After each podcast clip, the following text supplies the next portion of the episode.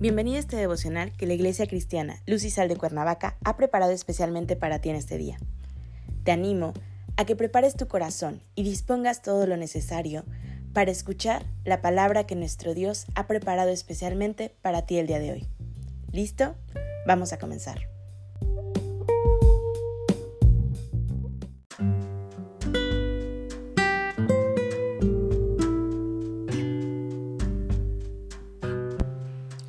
Hola, ¿qué tal? Es un gusto saludarte el día de hoy, bienvenido.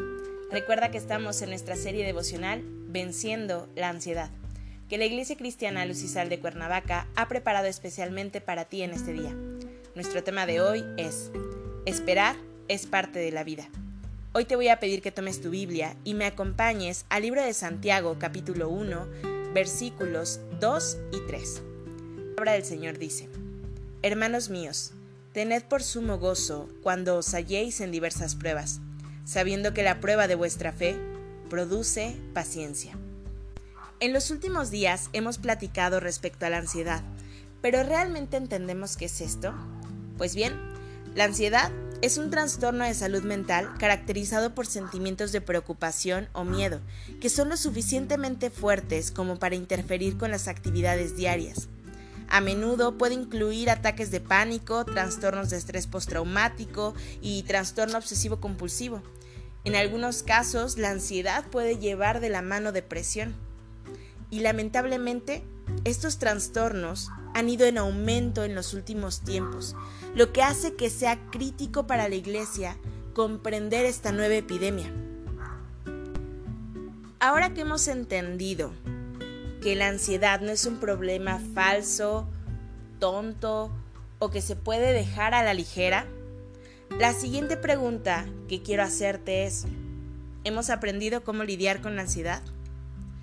Quizás antes de que podamos responder esta pregunta necesitamos entender un panorama general. Nuestro cerebro y alma espiritual son interdependientes el uno del otro en formas que no podemos ver completamente. Esto significa que existen estrategias físicas y espirituales que se ocupan de la condición de nuestro cerebro y de nuestra alma. Pero déjame decirte que Dios puede sanar ambos tipos de ansiedad y depende de nosotros discernir y buscar consejo sabio para el mejor camino que podemos seguir para alcanzar a Dios y vencer la ansiedad. En muchas ocasiones, la ansiedad viene por exceso de futuro, por falta de confianza, por no querer dar ese paso de fe. Cuando oramos pidiendo que Dios venga a socorrernos en la prueba y percibimos que Él nos dice que esperemos, sentimos como si algo estuviera mal con nosotros. Suponemos que si todo estuviera bien, la respuesta del Señor sería afirmativa y nuestros deseos serían satisfechos de forma inmediata. Y cometemos ese tipo de error constantemente asociamos la situación de espera con la incapacidad para resolver problemas y juzgamos que por eso Dios ha decidido, según nosotros, abandonarnos. Tal vez la espera sea la práctica de fe más difícil de la vida cristiana, principalmente cuando enfrentamos dificultades. Sabemos muy bien que esperar es parte de la vida, y es entonces cuando somos forzados a aguardar cuando más necesitamos tener perspectivas.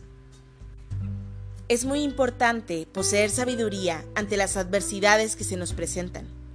Es importante recordar que Santiago intentó prepararnos para las pruebas que afrontaríamos y sobre la sabiduría que deberíamos tener para encararlas con la perspectiva correcta.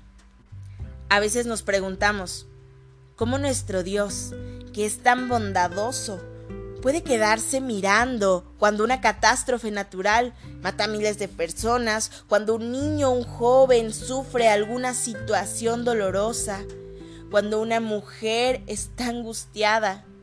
No solo los cristianos hacen esas preguntas, sino también los incrédulos. El amor de Dios es inmutable. Él tiene todo el interés en ayudarnos en las pruebas y se sensibiliza con nuestros sentimientos.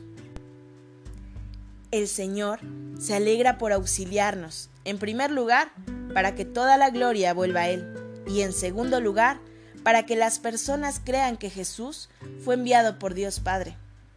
Además de eso, no importa el proceso por el que tengamos que pasar para alcanzar los objetivos divinos, el resultado final siempre nos beneficiará.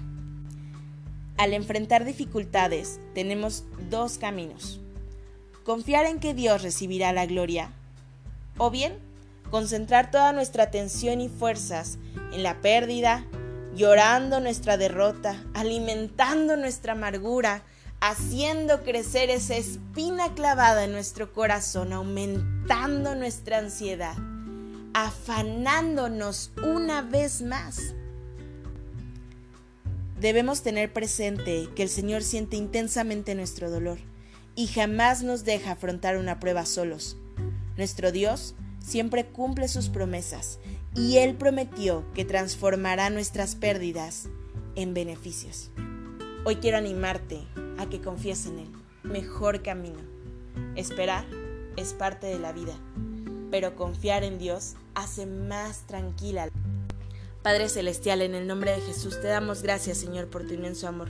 Gracias porque tú eres bueno, porque tú nos guardas, Señor, de malos caminos y de malas situaciones que nuestros ojos naturales no alcanzan a ver.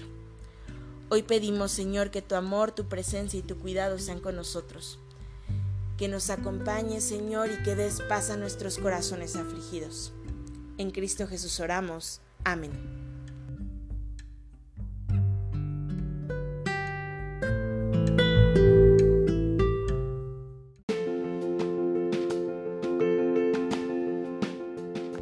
Ha sido un placer compartir la palabra contigo el día de hoy. Te animo a que no te pierdas ni un solo devocional de esta serie. Te espero aquí el día de mañana. Y recuerda, conecta con Dios.